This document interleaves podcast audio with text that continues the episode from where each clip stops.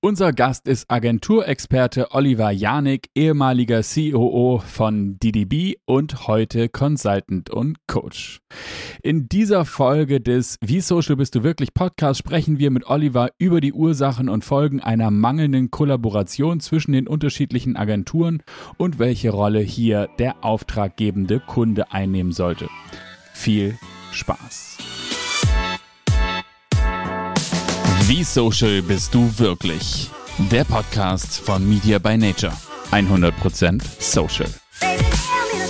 Moin und herzlich willkommen hier im Podcast Wie social bist du wirklich von Media by Nature. Mein Name ist Hauke Wagner. Ich mache heute ein bisschen die Moderation und mit mir am Mikrofon ist unser Gast Oliver Janik und Jan Klaus, der Host und Gründer von Media by Nature. Und vielleicht fangen wir mit dir an, Oliver Janik. Wer, wer bist du eigentlich? Was möchtest du für ein Bild von dir malen hier im Podcast? ein Bild von mir malen ist schön. Guten Morgen. Äh, ja, erstmal vielen Dank für die Einladung. Ähm, mein Name ist Oliver Janik. Ich bin 49 Jahre alt, lebe in Berlin. Ich äh, bin seit gut, naja, fast 25 Jahren in äh, der Agenturwelt unterwegs, äh, begonnen in unterschiedlichen globalen und nationalen äh, Kommunikationsagenturen, stärker auf den Bereich Sportmarketing ausgerichtet. Dann bin ich 2005 zu DDB. Das ist eine sehr große, ist ein sehr großes amerikanisches Agentur-Network, wahrscheinlich bekannt. Ähm, und ich war dort die ersten Jahre in unterschiedlichen Führungsfunktionen für Subeinheiten tätig, dann bin ich in die Holding und dann die letzten sechs Jahre bis Anfang 2020 ähm, war ich im Teil des deutschen DDB Boards. Und das lief dann recht gut am Ende, so Agentur des Jahres äh, und, und sowas. Und dann habe ich mir eingebildet, das wäre jetzt eigentlich eine super Idee, was ganz anderes zu machen und bin dann im Sommer letzten Jahres zu Condé Nast Germany gewechselt, ebenfalls in eine Boardfunktion. Das ist sich aber nicht ausgegangen und ich bin tatsächlich seit zwei Wochen äh, im sogenannten Garden Leaf und äh, orientiere mich gerade neu so ein bisschen und, und äh, arbeite an meiner Rückhand. Das ist das, was ich so tue. Äh, Im Hauptberuf, im Nebenberuf bin ich tatsächlich ähm, systemischer Coach und Teamentwickler auch schon seit deutlich über zehn Jahren und habe das einigermaßen intensiv nebenberuflich betrieben über viele Jahre. Ähm, sehr stark im Bereich Organisationsentwicklung und Organisationsverbesserung ähm, natürlich aber auch in Richtung Führung, äh, Führungsthemen bearbeitet, bis hin zum Thema Positionierung und Marke, wo dann so meine beiden Stränge so ein bisschen zusammengelaufen sind. Äh, das mache ich gerade wieder so ein bisschen und wie gesagt, schaue ich gerade so ein bisschen entspannt und optimistisch, soweit man das aktuell sein kann, in den Tag hinein. Ja, das mit der Rückhand ist auf jeden Fall richtig gut, finde ich. So nach einer anstrengenden Zeit sollte man sich auch um solche Dinge kümmern. Ähm, Genau, äh, Jan, vielleicht sagst du zwei, drei Worte zu dir und ähm, machst dann mal die Klammer auf für diesen Podcast. Wir haben schon gehört, äh, der Mann ist ein Vollexperte, wenn es um das Thema Social geht. Aber wie genau meint ihr das eigentlich? Erklär mal. Ja, Mann in die Runde. Hi Hauke, hi Oliver. Ähm, genau, ich bin Jan, ich bin einer der Co-Gründer. Wir sind zu zweit. K1 ähm, ist der andere Co-Gründer von Media by Nature. Haben das äh, vor ein paar Jahren aufgezogen, sind jetzt mittlerweile ähm, knapp 20 Personen bei by Nature und wir möchten diesen Podcast hier etablieren als ähm, als Plattform für die äh, Thematik ähm, ähm, äh, Kollaboration und aber auch moderne Markenführung. Das Ganze manifestiert sich sozusagen in dem Claim, ähm, so wie der Podcast ja auch heißen wird oder heißt, ähm, wie Social bist du wirklich? Und das Social in dem wie Social bist du wirklich ähm, hat quasi zwei Bedeutungen. Das, das eine meint eben äh, Social im Sinne von äh, Collaboration, ähm, ein großes Thema und deswegen sitzt auch äh, sozusagen der Oliver hier, weil er genau dazu äh, qualifiziert was sagen kann und da freuen wir uns sehr drauf. Ähm, und die andere Seite der Medaille, wenn man sich das sozusagen als Medaille vorstellen kann, ähm, ist eben halt, also von dem Begriff Social, ähm, ist eben halt die äh, Social Media Fitness oder das Social Media Know-how. Das sind genau diese beiden Dinge, äh, die wir sozusagen tagtäglich äh, mitbekommen, eben halt als Social Media Agentur. Ne, einmal einerseits, dass wir sozusagen ähm, äh, ja Teil einer Agenturlandschaft häufig sind bei unseren Kunden und eben halt mitbekommen, wie wichtig Collaboration ist und ähm, äh, da eben halt deutliches Verbesserungspotenzial und auch vor allem einen Diskurs ähm, sehen, der notwendig ist, um eben halt äh, die Zusammenarbeit zwischen all diesen Beteiligten zu verbessern. Wir, wie gesagt, mittendrin lernen auch sehr gerne jeden Tag und äh, genau möchten diese Chance hier äh, nutzen eben halt so ein schönes Format, ähm, um eben halt die Plattform zu bieten, äh, dieses Thema zu durchleuchten. Und ich bin sehr gespannt, was der Oliver dazu beitragen kann. Genau. Ähm, ja, also Oliver, Vollprofi, sowohl auf der Agenturseite als auch als Coach. Ähm, was ist aus deiner Sicht die größte Herausforderung, wenn es um die Zusammenarbeit von unterschiedlichen Agenturen, die gemeinsam mit einem Kunden arbeiten, äh, angeht? Also was ist das größte Thema, was es immer wieder gibt in diesen, in diesen Zusammenarbeiten, in diesen Kollaborationen?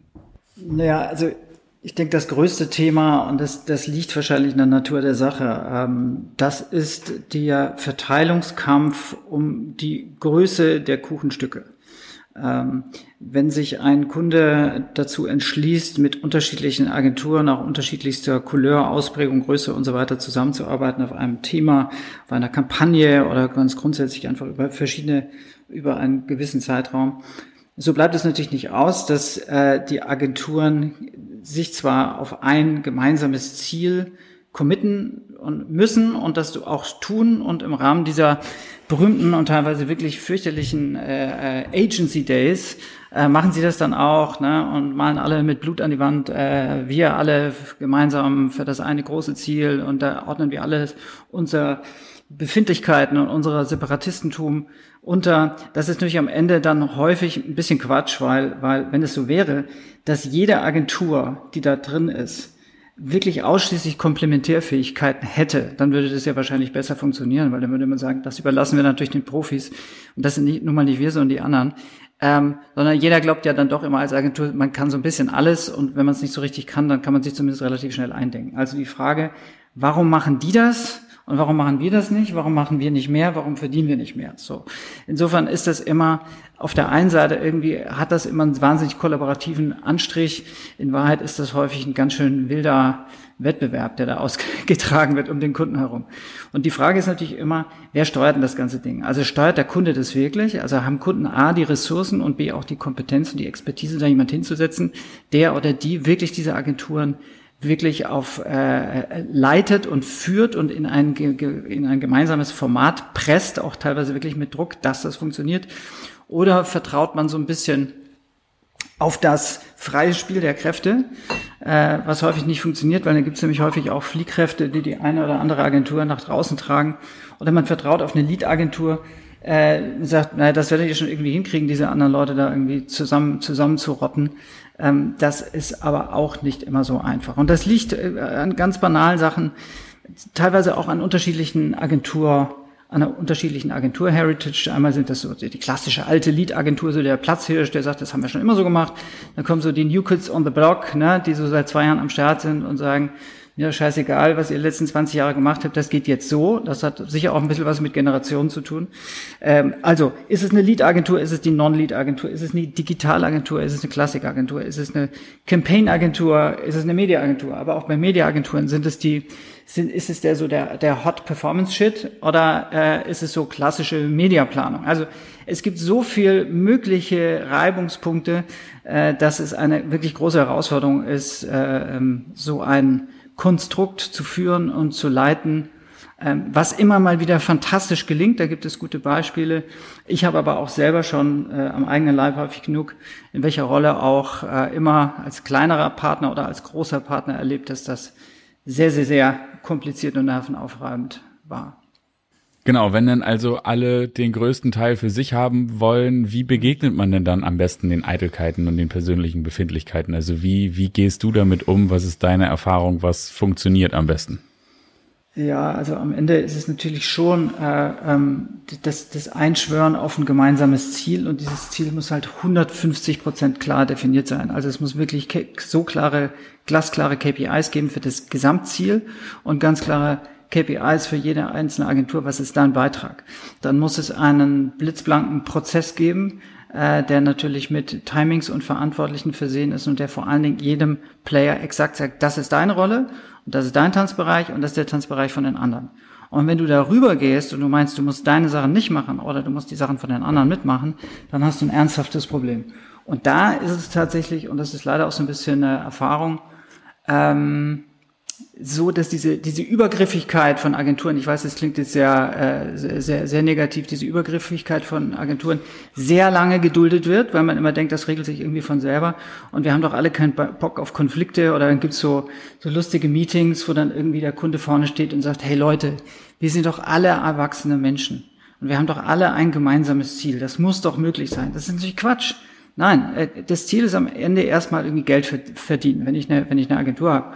Und dann muss ich schon gucken, dass ich mich da so positioniere, dass ich vielleicht nächstes Jahr ein bisschen mehr Geld verdiene. Und im Zweifel muss ich mir halt ein bisschen was von den anderen abschneiden. Also, es ist, um das zusammenzufassen, man muss natürlich, die Auswahl der Agenturen muss natürlich erstmal schon grundsätzlich sehr gut sein. Man muss gucken, dass die zusammenpassen, dass die Leute zusammenpassen. Man muss auch Formate finden, wo die Leute gut ins Gespräch kommen, ja. Und nicht einfach nur so ein Agency Day und 20 Folien hinklatschen und sagen, geh mal wieder. Also es muss irgendwie auch so eine emotionale Bindung zwischen den Agenturen oder zwischen den Playern entstehen. Man braucht saubere Prozesse, man braucht permanent Transparenz und man braucht Regeln, die mit einer möglichen Sanktion versehen sind, weil sonst kann man die auch vergessen. Ja, sehr gut. Du hast jetzt ein paar Dinge schon angesprochen zum Thema Prozess und Verantwortlichkeiten. Ähm, gibt es denn Fehler und gewisse Muster, die immer wiederkehren? Und wenn ja, warum? Hast du eine Erklärung, wenn es solche gibt? Ja, ich habe es ja schon gesagt, so dieses Warten auf äh, Godot, dieses Warten auf, das wird sich schon alles irgendwie von selber regeln. Äh, ähm, das dauert halt manchmal zu lang. Und wenn man dann zu lang braucht, hat aber eigentlich einen ganz klaren Kampagnenplan, weil irgendwann ist, sagen wir mal, keine Ahnung, irgendwann ist die IAA, die wird jetzt nicht verlegt werden, ne? Weil man noch nicht fertig ist. So. Also das heißt, man arbeitet gegen harte Timings und irgendwann fliegt einem das Ding um die Ohren und dann entsteht nochmal ein ganz anderer Druck. Ne? Und dann ist man für viele Sachen zu spät und äh, ärgert sich, dass man nicht eigentlich schon hätte früher. Das ist eine. Äh, man, eine andere Sache, was ich, was ich also noch nie verstanden habe, was ich auch Zeit meines Lebens versucht habe abzuschaffen, ist ähm, immer viel zu viele Leute integriert. Also Abstimmungen, ne? Abstimmungen mit 30, jetzt, jetzt über Zoom mit 30 Kacheln da. Ne? Warum müssen da 30, 40 Leute sein? Also viele Dinge häufig mit viel zu viel Teilnehmern. Das A bindet das Ressourcen, weil in der Zeit, wo die das machen, können sie nichts anderes machen. Äh, das ist das eine. Das zweite, viel zu, Leute, die, viel zu viele Leute, die über alles mitreden. Ähm, das wird auch komplizierter von der Planung. Und es werden alle Entscheidungen so, kriegen so einen basisdemokratischen Anstrich. Und ich glaube halt, Exzellenz und da, da, da, da habe ich schon viele rollende Augen gesehen in meinem Leben, wenn ich das, wenn ich das schon mal gesagt habe, hat leider auch relativ viel mit Diktat zu tun. Da muss dann irgendjemand mal jemand vorne stehen und sagen, das machen wir jetzt so, das entscheide ich, kann auch falsch sein, wird aber jetzt in diesem Moment so entschieden und Punkt. Und das ist also so ein klassische, klassische Muster, die mir jetzt so spontan einfallen. Ne? Ähm, ja. Wen würdest du in dieser, in dieser Funktion sehen, auf Kundenseite und oder auf Agenturseite? Also welche Rolle ist das? Ist es der CMO? Ist es, ist es ein Product Owner? Ist es der Account Manager? Ist das jemand Senioriges? Mhm. Also seniorig ja. sicherlich, aber ja. wie würdest du das sehen? Naja, es kommt natürlich, natürlich sehr aufs Projekt an jetzt. Also im Idealfall macht es wirklich der Kunde und jemand, der äh, auf Kundenseite oder die auf Kundenseite sowas schon häufiger gemacht hat ne? und sich da auch nicht irgendwie die Butter vom Brot nehmen lässt relativ schnell. Ne? Da können Agenturen ja auch fürchterlich manipulativ sein, weil wenn man den Kunden dann mal unter vier Augen hat, dann sagt man, hey du, sorry, ne, unter uns, aber da müssen wir sagen, da sind wir natürlich mit der Agentur, mit der Leistung der anderen Agenturen jetzt auch nicht so zufrieden, da müsste man mal und so weiter. Also jemand, der oder die da wirklich wahnsinnig neutral ist und dieses sich wirklich nur dieser, diesem Prozess und der Optimierung dieser Zusammenarbeit, dieser Kollaboration verschreibt. Das kann auch jemand sein von der Lead-Agentur. Äh, klar, macht natürlich auch irgendwie Sinn. Aber da ist es natürlich, sind die Befindlichkeiten auf den, bei den Agentur, anderen Agenturen häufig natürlich größer, das ist ja auch klar, äh, weil es eben per se keine hundertprozentig neutrale äh, Position sein kann. Was ich auch schon erlebt habe, ist, und das ist ein ganz interessantes Konstrukt, dass man wirklich jemand von außen reinholt. Jemand, der also im Prinzip überhaupt gar keinen Stake hat, ne? und sagt, du führst jetzt einfach nur diesen Kollaborationsprozess und dass deine KPIs sind einfach nur, dass das läuft und was am Ende bei rauskommt. Also ob das Produkt dann am Ende gut ist, wäre natürlich schon gut, aber der, der, die KPIs orientieren sich wirklich an der Prozesssicherheit und weniger an der, äh, verkaufen ja dann am Ende mehr Autos. Ne? Ja, wo wir, wo wir gerade dabei waren, äh, du hattest ja zu Recht gesagt, dass es ja auch viele Grabenkämpfe zwischen den Dienstleistern gibt, mhm. weil jeder eben halt seinen Teil haben möchte. Ähm, ich stelle mal eine gewagte These auf, dass es auf Kundenseite ähnlich ist. Bin auf deine Meinung gespannt, weil ähm, die ganze Silo-Denke, die man ja typischerweise so kennt und die ja immer mehr ähm, ja, zum, zum Thema wird, gerade in der Komplexität der mhm. digitalen Welt mit so vielen Medien, mit so viel Know-how, das notwendig ist, um das alles zu verstehen und in, in die Umsetzung zu bringen, ähm, ist es halt häufig so, zumindest in unserer Erfahrung, dass dass auf Kundenseite die, die Units nicht so sehr miteinander sprechen oder das zumindest ausbaufähig ist. Mhm. Das heißt, da wird schon im Auswahlprozess, ähm, also schon wirklich ganz, ganz weit vorne in dem, in dem Prozess, wird dann im Prinzip isoliert, jeweils nach den eigenen Ansprüchen oder, oder des mhm. eigenen Bedarfs in der jeweiligen Unit nach einer Agentur gesucht. Und ähm, da beginnt das Problem ja teilweise schon. Ist es denn so, dass man dann wirklich weit vorne ansetzen muss? Wie würdest du das sehen? Ähm, ja, um mal vorne anzufangen bei der Frage, du hast natürlich total recht. Ihr, ihr, ihr habt mich ja ex explizit jetzt nach den Dienstleistern gefragt. Wenn man jetzt bei dem Kunden anfangen würde, äh, da würde man relativ ähnliche Antworten geben. Ne? Also du hast natürlich eine Silo-Denke genauso. Du hast Verteilungskämpfe. Es geht um, um Stücke von einem Kuchen. Ne? Äh, der Kuchen ist dann zwar vielleicht nicht unbedingt mehr äh, Geld zu verdienen als Agentur, sondern der Kuchen heißt dann, ich positioniere mich mit meiner Unternehmenseinheit im Unternehmen besser. Ne? CEO hat gemerkt, ich habe es irgendwie gemacht oder wir haben es irgendwie gemacht. Ne? Da, dann ist sieht, sieht dann gut aus mit meinem Bonus für, für, für, für, diese, für dieses Jahr und mit dem Ferienhäuschen auf Mallorca. Also insofern, äh, natürlich äh, spiegelt sich das eins zu eins bei vielen, in vielen Konzernen wieder, äh, dass die nicht miteinander sprechen, dass die ganz bewusst immer nur ihre Dienstleister reinnehmen wollen, wo man eigentlich schon beim Agency Day, wenn man das, wenn man ein gutes Gespür dafür hat und das ein paar Jahre gemacht hat, eigentlich schon sieht, warum ist jetzt welcher Dienstleister am Tisch, von wem kommt der und wann, wann wird das spätestens das erste Mal wirklich zu einem Trainwreck? Ja, also das, äh, äh, das kann man dann schon wirklich sehen. Ähm, es gibt aber auch Kunden, die das wahnsinnig viel besser machen ähm, und, und, und aus der Erfahrung gelernt haben, dass es so nicht funktioniert und das direkt sogar in einen sehr offenen und kollaborativen Prozess äh, reinkippen. Eben ganz bewusst, wenn Sie zum Beispiel sagen, wir machen Projektteams, also das kennt ihr mit Sicherheit auch, und dann eben Leute schicken aus den einzelnen äh, und dann aus, aus dem aus den einzelnen Silos sozusagen und dann daraus ein dedicated Projektteam machst. Also da verlierst du auf jeden Fall so ein bisschen deinen, wie soll man sagen, äh, die, die, die, die dunkle Macht im Hintergrund, für die du kämpfst, ja, sondern du kannst dich stärker auf das Ziel und auf das Ergebnis konzentrieren und auf den Prozess. Wenn jetzt aber alles übereinander purzelt und alle ziehen und zerren an ihren kleinen Tortenstückchen, wo setzt du als Coach an, um die Kooperation wieder ins Team zu bringen oder in die Zusammenarbeit? Also wie, wie erreichst du Kooperation statt Konfrontation? Also tatsächlich ist es so, du kannst dann natürlich, das hat natürlich unterschiedliche Schritte. Ne? Also der, im ersten Schritt versuchst du natürlich dann doch so ein bisschen wie der Kunde alle nochmal an einen Tisch zu bringen und nochmal ganz klar das Ziel zu formulieren, ganz normal ganz äh, banal nochmal die einzelnen Aufgabenbereiche und Timings zu diskutieren und so weiter und sich dann die Frage stellen, wie ist es eigentlich dazu gekommen, dass wir heute da sind, wo wir sind? So, das hilft ja schon mal manchmal.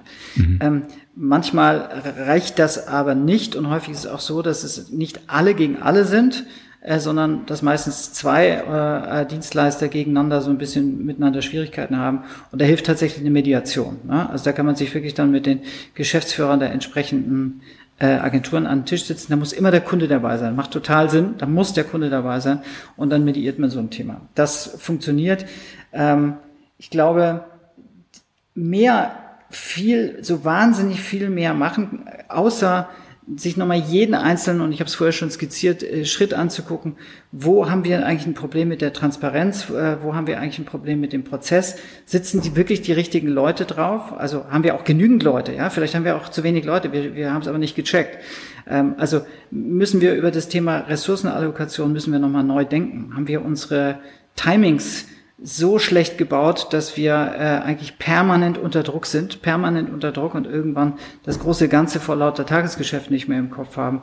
Ähm, das sind die, all die Sachen, die man sich angucken kann. Das ist so ein Zusammenspiel aus vielen. Und wenn, wie gesagt, gar nichts hilft, äh, dann muss man im Zweifel ähm, auch mal, äh, habe ich auch schon erlebt, wirklich mal so ein, wenn ein Player wirklich toxisch ist, so der das ganze Projekt sozusagen wirklich vergiftet, so der, der, der klassische, äh, wie sagt man, verfaulte Apfel im, im, im Apfelkorb, dann muss man sich trennen. Das hat überhaupt keinen Sinn. Die kriegt man dann auch nicht mehr.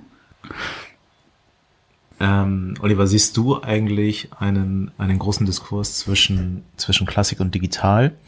Ähm, also was wir eben halt auch immer wieder erkennen, ist, dass die Komplexität auf jetzt nicht Kanalebene ähm, oder Formatebene ist recht nicht und jetzt auch nicht in der, in der ähm, welche Personen sozusagen exakt in dem ganzen ähm, in dem ganzen Konglomerat äh, zusammenkommen, sondern allein, dass sich die Komplexität daraus ergibt, dass wir die das Lager Klassik und das Lager Digital haben. Digital ist gerade in einer extremen Geschwindigkeit unterwegs. Ähm, es bilden sich immer mehr Dinge aus. Wir, das Beispiel Clubhouse ist ja schon fast wieder weg. So schnell, so schnell war es da und so schnell ging es wieder weg.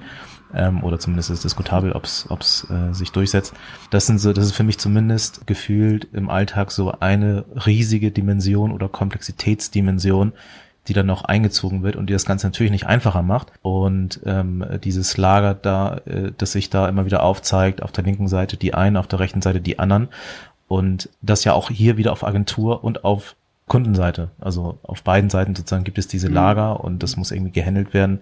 Siehst du das als ein großes Problem und wie kann man da intervenieren? Wie kann man sozusagen Klassik und digital zusammenbringen, so dass ein, ein äh, TVC, der ja auch weiterhin erstmal die nächsten Jahre Relevanz haben wird, ähm, eben halt mit einem Social Media äh, spricht oder äh, Google-Kanäle oder YouTube etc. Das, äh, ich würde mal so sagen, äh, das eigentlich äh, desillusionierende und desaströse an dieser Frage ist, dass du sie mir wahrscheinlich exakt so hättest vor 15 Jahren auch schon stellen können. Weil da hat man die gleichen, hat man diese gleichen Themen bearbeitet und gesagt, wie können wir eigentlich dieses diese Lagerbildung zwischen Klassik und Digital aufbrechen.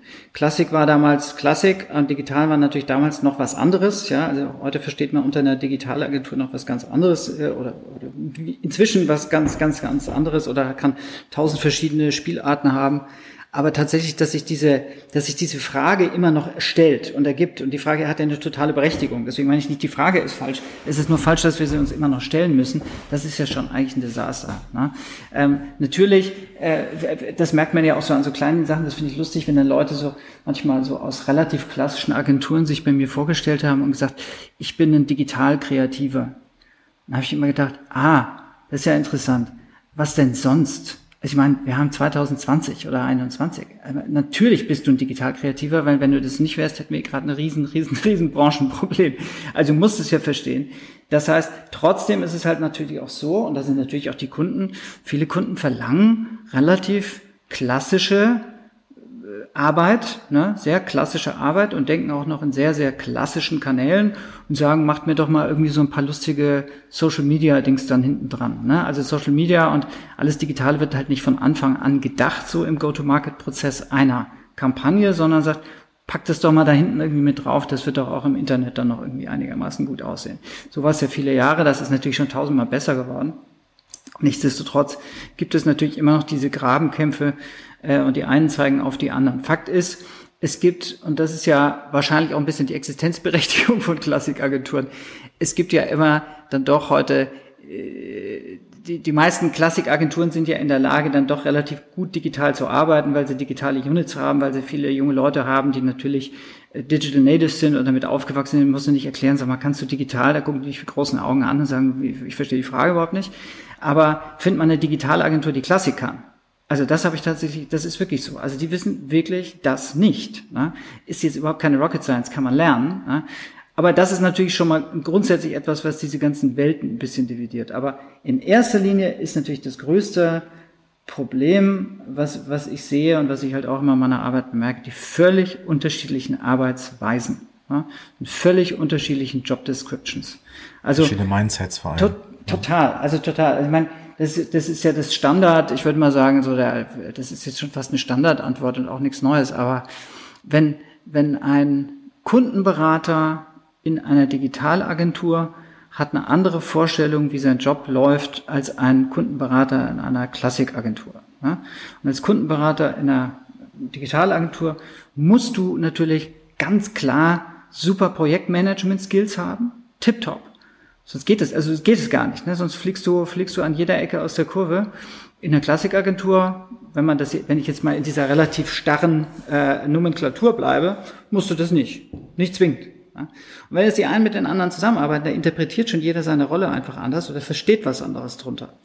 Und das also ist ein, ähm, das ist ein Riesenthema, wo, wo, schon, wo schon Prozesse eigentlich an den einfachsten Dingen scheitern, mit des, mit des Miteinanderarbeitens.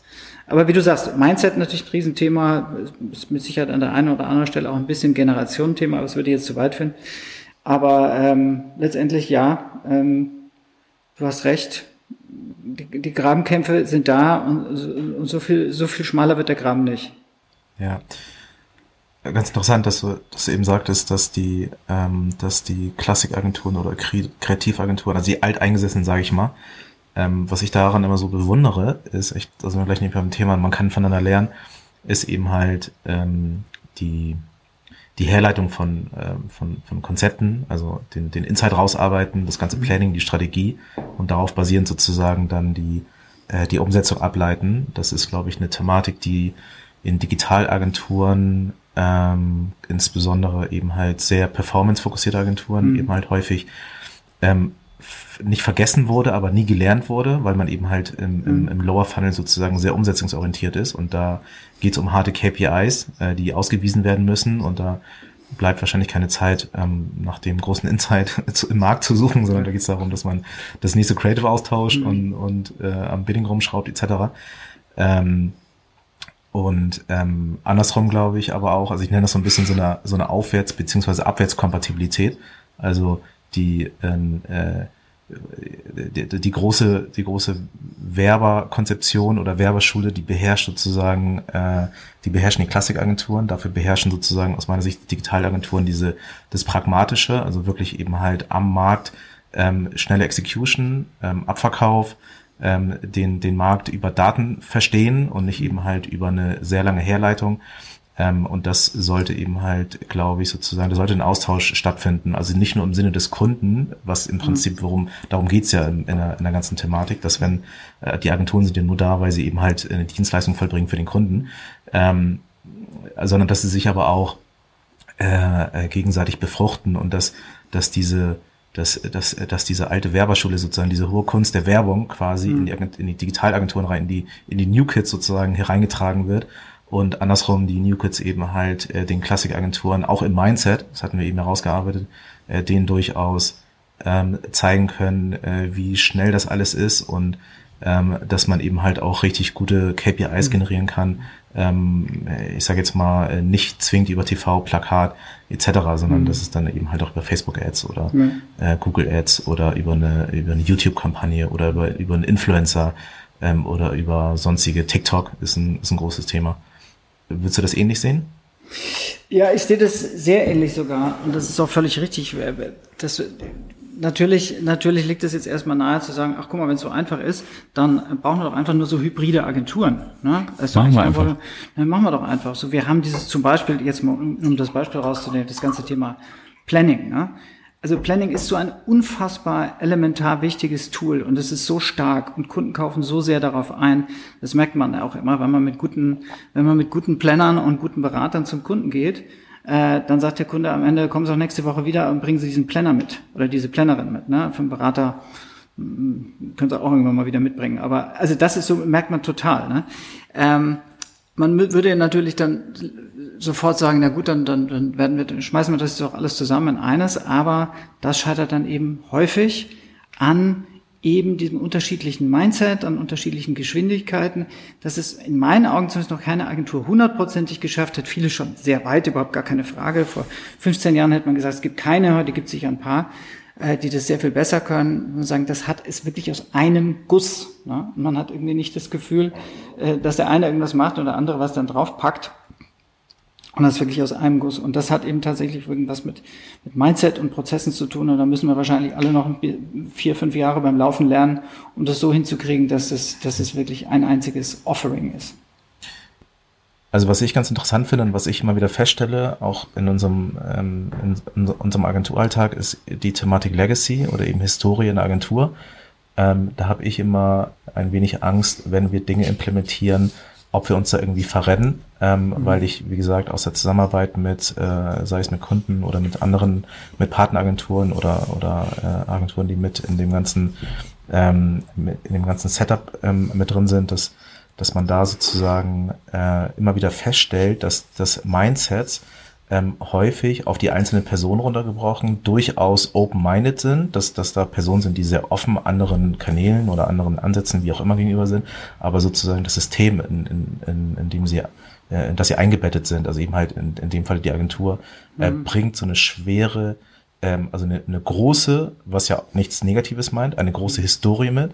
Ähm, da sind Prozesse einfach entstanden und äh, äh, ich, ich nenne es mal Legacy, da ist irgendeine Art von Legacy entstanden, ein, ein Vermächtnis sozusagen an die, an die nächsten Generationen, gerade bei natürlich bei sehr alteingesessenen Agenturen.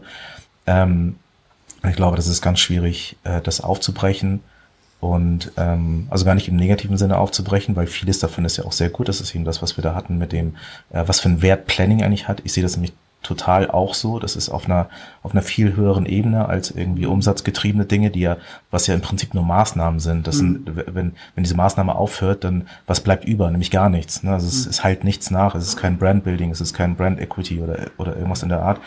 Ähm, was natürlich aber auch seine Berechtigung hat, weil es braucht den voll, voll Funnel, ja. Also mhm. das war in, auch in den 70ern nicht anders, auch wenn ich da noch nicht auf der Welt war, aber das, äh, das hat sich sozusagen in der Form nicht geändert, nur dass die Komplexität höher geworden ist.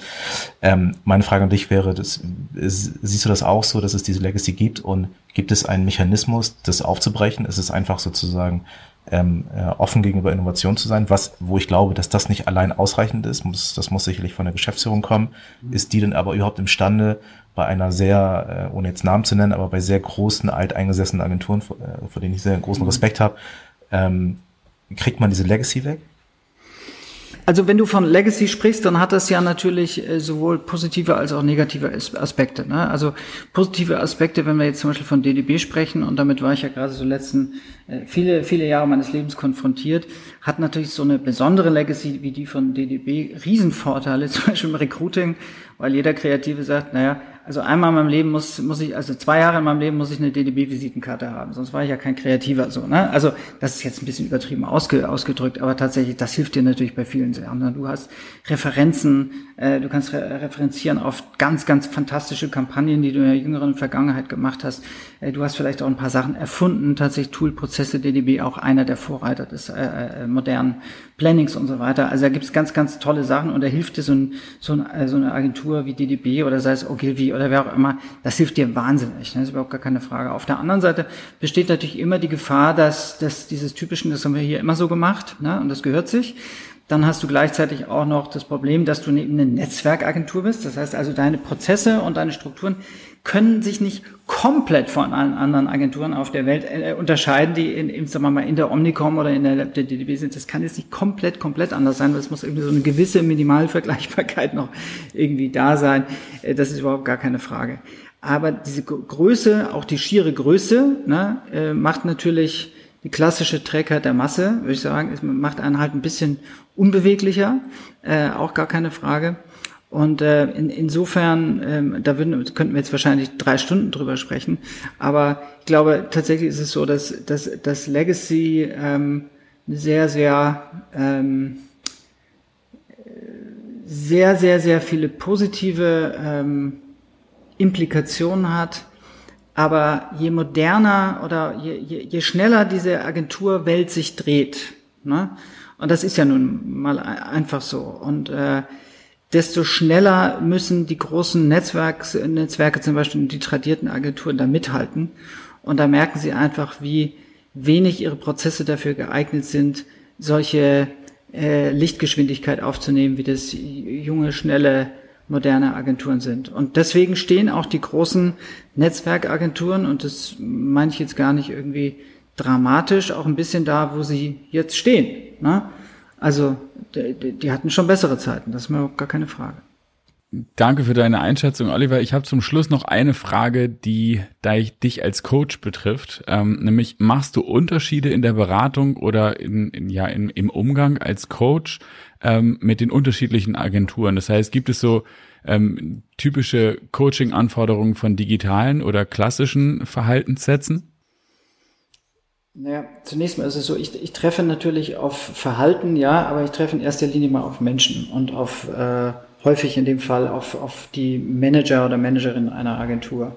Und ähm, da kommt es natürlich, haben Leute in Digitalagenturen und klassischen Agenturen häufig sehr, sehr unterschiedliche äh, Jobbiografien, gar keine Frage. äh, haben unterschiedliche Skills ähm, und vieles andere und möglicherweise auch unterschiedliches Mindset. Unterschiedliches Alter im Übrigen auch, nicht ganz, will ich nicht unerwähnt lassen. Na, da ist also, äh, das ist auch kein ganz unerhebliches Thema. Ähm, aber am Ende sind die Themen, die man dann bearbeitet innerhalb dieser Agenturen, ähm, sehr, sehr ähnlich. Es geht also sehr stark um, ähm, haben wir eigentlich die ideale organisationale Struktur, um die Projekte, die wir haben, in der und der Größe, in der und der Geschwindigkeit, für die und die Art Kunden wirklich abzubilden? Brauchen wir eine andere Struktur? Brauchen wir andere Leute? Haben wir eigentlich die richtigen Leute an den richtigen Stellen oder sitzen da die falschen? Ähm, Führungskonflikte, also total klassisch. Also viele Leute sitzen natürlich auch da in Unternehmen, ähm, sind wahnsinnig schnell gewachsen. Also Startups sind noch das beste Beispiel, aber ist nochmal eine ganz andere Diskussion. Haben einen Hammer-Service, ein Hammer-Produkt und äh, von mir aus auch grundsätzlich ihre Kosten im Griff und so weiter, haben aber noch nie eine Organisation, und das ist jetzt erstmal egal, ob die 15 Leute hat oder 150 geführt, und äh, scheitern krachend an diesen Führungsaufgaben. Weil das hat ihnen niemand beigebracht, das haben sie nie gelernt. Insofern geht es natürlich um, um, um erstmal um die Menschen, deswegen gucke ich mir die an. Und da muss ich schon in Digitalagenturen ein bisschen anders rangehen äh, als in klassischen Agenturen. Und ich würde mal sagen, in wenn du dann nochmal äh, einen Schnitt machst, dann kannst du nochmal sagen, wenn du in der PR-Agentur arbeitest, musst du auch nochmal ein bisschen anders an, hingucken. Wenn du in der Media-Agentur arbeitest, musst du auch nochmal ein bisschen anders reingucken. Also da gibt es schon Unterschiede, aber bottom line, die ganz, ganz großen Themen, die sozusagen in der Aufgabenbeschreibung stehen, warum möchten wir sie gerne als Coach heiern und was wäre eigentlich die Aufgabe, die zu lösen ist, oder wie ich das immer nenne, was ist das beste Resultat, wenn wir hier rausgehen, ne? ähm, da stehen fast immer dieselben Sachen drauf. Oliver, das war eine gute ähm, Überleitung zu einer letzten Frage. Äh, welche drei Tipps hast du an den Markenverantwortlichen oder auf die Manager auf Markenseite, ähm, die insgesamt zu einer besseren Kollaboration führen? Drei knackige Tipps. Drei knackige Tipps. Also das erste Mal, ich glaube, die, die, die Auswahl, die Agenturselektion, da haben wir vorher auch schon mal drüber gesprochen, äh, äh, muss sehr neutral erfolgen und nicht nur darauf hin, wer ist die beste Agentur für, ähm, für die Bearbeitung dieses Themas, sondern passt diese Agentur auch in das Setup, was wir haben. Also passt die Agentur ganz grundsätzlich von ihrem Mindset, wie sie sich verhält, von den Arbeiten und auch von den Menschen zu den anderen. Also das heißt nicht nur eine reine sagen wir mal, vertikale Sichtweise, sondern auch wieder eine stärkere horizontale Sichtweise auf den Kollaborationsmoment ausgerichtet. Das zweite ist mit Sicherheit, äh, habe ich auch vorher schon gesagt, ist das Thema eine zentrale Steuerung, das heißt ein Steuerungsinstrument zu haben, so einen Verteilerkasten zu haben, über den, über die alles läuft, wo alle Informationen zusammenlaufen und die in der Lage ist, auch so mal mit die kleinsten äh, seismografischen, also wirklich so seismografisch die kleinsten ähm, wie soll man sagen, Erschütterungen im Kollaborationsprozess zu spüren und sofort zu, zu managen. Ne? Das ist wirklich elementar wichtig. Und nochmal, entweder jemand von der Lead-Agentur oder jemand vom Kunden idealerweise oder im absoluten Notfall auch mal jemand externes, kommt wirklich ganz, ganz klar auf das Projekt, Projekt und Kampagne an. Und das dritte, auf jeden Fall bloß nicht zu lange warten und bloß nicht immer an, äh, ich weiß, das klingt jetzt schon wirklich sehr wertkonservativ, bloß nicht immer auf selbstheilende Kräfte und Selbstreparatur oder sonst irgendwas warten, sondern relativ schnell mit der vollen Härte des Gesetzes hinein und sagen, so geht das nicht und das müssen wir jetzt anders machen, sonst äh, können wir das so nicht weitermachen. Ähm, weil da hilft es überhaupt nichts, irgendwie sich nur durch, durch sagen wir mal, Prokrastination am Ende in eine Drucksituation äh, selber reinzubringen und am Ende fliegt einem eigentlich alles um die Ohren. Vielen Dank, Oliver. Hm. Ich habe ein Motivationsproblem, bis ich ein Zeitproblem habe. Genau. Also, dann vielen herzlichen Dank für deine Expertise und dass du hier unser Gast warst. Danke, Jan, äh, hier aus Hamburg. Danke und euch. genau. Und ähm, Liebe Zuhörer, vielen Dank, dass ihr so lange dabei wart. An alle diejenigen, die das jetzt noch hören, die sind auf jeden Fall bis zum Schluss geblieben. Und wenn es noch eine Frage gibt, die wir jetzt Oliver in diesem Zusammenhang nicht gestellt haben, dann schickt uns die bitte gerne als E-Mail und dann reichen wir das nach. Am Ende der Staffel gibt es dann möglicherweise sowas wie eine Q&A ähm, Folge, wo wir all die vergessenen Fragen nochmal nachschießen. Es gibt ja manchmal so Fragen, die ergeben sich erst beim Hören. Insofern Seid herzlich eingeladen, abonniert diesen Kanal, wenn ihr das hört und wir freuen uns auf die nächsten Episoden und vielen herzlichen Dank, Oliver. Danke, Oliver. Grüße nach Berlin. Ja, danke euch. Groß nach Hamburg. Tschüss. Ciao. Wenn du keine Folge von unserem wunderbaren Podcast verpassen möchtest, dann verpass jetzt bitte nicht diesen Podcast hier zu abonnieren und darüber hinaus findest du auch in den Shownotes unsere Website für weitere Infos oder Kontaktaufnahme, eine E-Mail-Adresse. Schreib uns gerne an podcast at mediabynature.de oder finde unsere Website unter www.mediabynature.de. Wir freuen uns auf dich. Bis gleich.